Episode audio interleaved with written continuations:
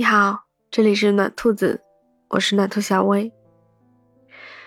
我想问你个问题哦，你平时吃饭是点外卖呀，还是自己做呢？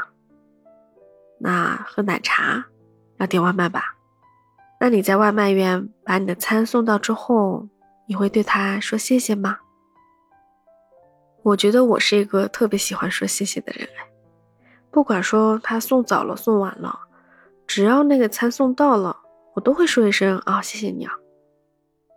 有一次聊天的时候，我朋友齐豫说，外卖员就像我们这个城市的血液一样，在每一个大街小巷穿梭，就像在每一条血管里面流动。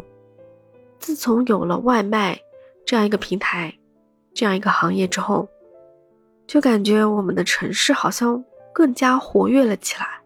有没有这种感觉？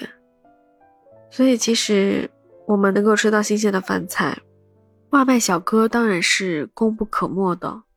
如果没有他们的话，我们吃什么还得跑出去，对不对？是节省了很长时间的，甚至可以吃到比较远的地方的美食。那我这里有一个关于外卖员的故事，是我从朋友警惕好这个节目中听来的。当然，你也可以再去听一遍原故事啊。但是呢，兔子我现在讲给你听。有这样一位外卖员，他叫小新。就在他三十岁的那一年，他失业了。那很落魄嘛，要租房子，要吃饭呀，怎么办呢？这年头啊，要找工作也不容易。后来呢，经过朋友介绍。或者说是经过朋友的提点，他去做了跑腿，就是外卖员嘛。那有一天，他接到一单外卖，在送餐路上，因为下雨，那路很滑的呀，可能正好开到一个水塘的地方，就打滑了，结果连人带车，包括餐品一起倒在了地上。等他反应过来，他就连忙站起来嘛。也没有顾上检查自己有没有受伤，他先去看了餐品，然后再瞥到啊，车子已经坏了，餐品也洒了，顾客吃不到了，他还要赔钱呢。至于赔多少呢？他没说。但是你想，这一单白做了，还得赔钱，白忙活了。哎，那车也坏了，对吧？那那个时候他真的是难过到想哭，感觉这一天都白干了。好像老天都在替他哭泣一样。但是紧接着又接到了一个新单，他呢打起了精神，找同事借了辆车，又去接单去了。这个单子呢距离比较远，而且非常火爆啊，要排队的，排了很长的队，还没有排到他，他很着急，马上就要超时了。就在他担心的时候，收到一条短信。短信的内容是：“雨天路滑，你可以慢一些，一定要注意安全。”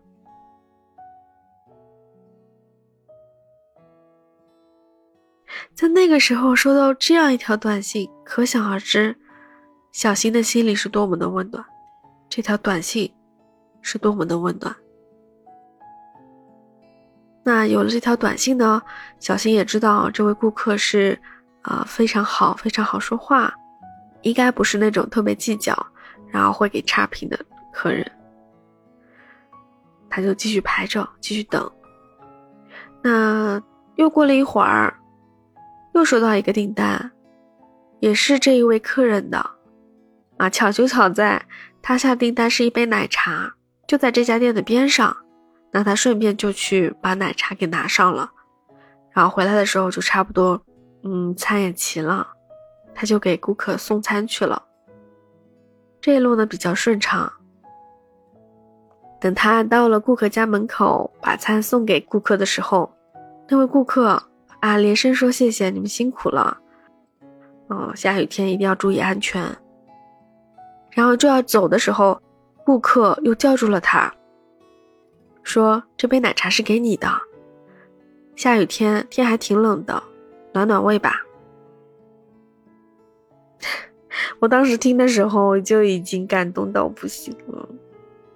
我想，小新一定是特别特别感动的。这位顾客呢，是一位女孩子，好像叫秦女士。我想，这一天，小新她经历了摔跤、餐洒了一天白干了，赔偿之后，一句暖心的话，还有一杯温暖的奶茶。阳光总在风雨后。有的时候，我们可能会感叹我们的人生多么的辛苦，但是很有可能在之后，我们就会遇到彩虹啊。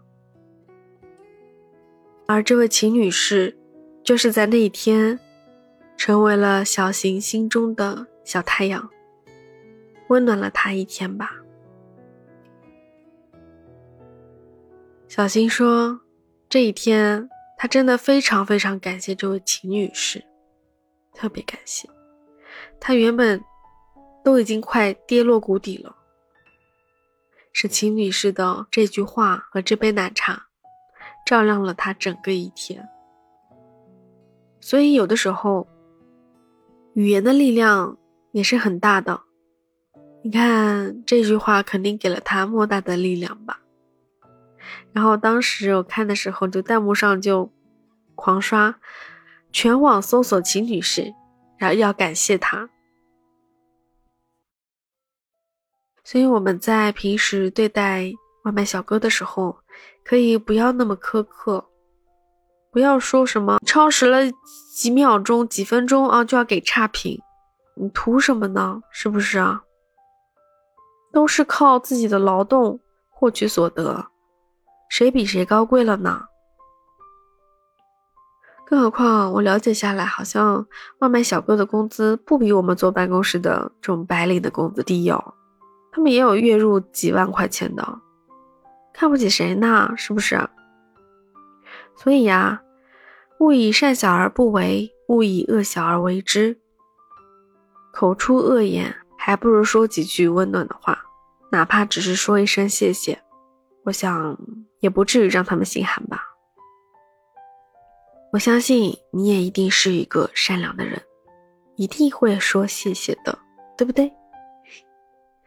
好啦，那今天这个故事就分享完喽。如果你有什么想要跟我说的，啊，或者说有什么想听的故事，你可以在评论区告诉我，也可以加我，暖兔子拼音加九九九，暖兔子九九九，等你哦。好了，下次再见喽，拜拜。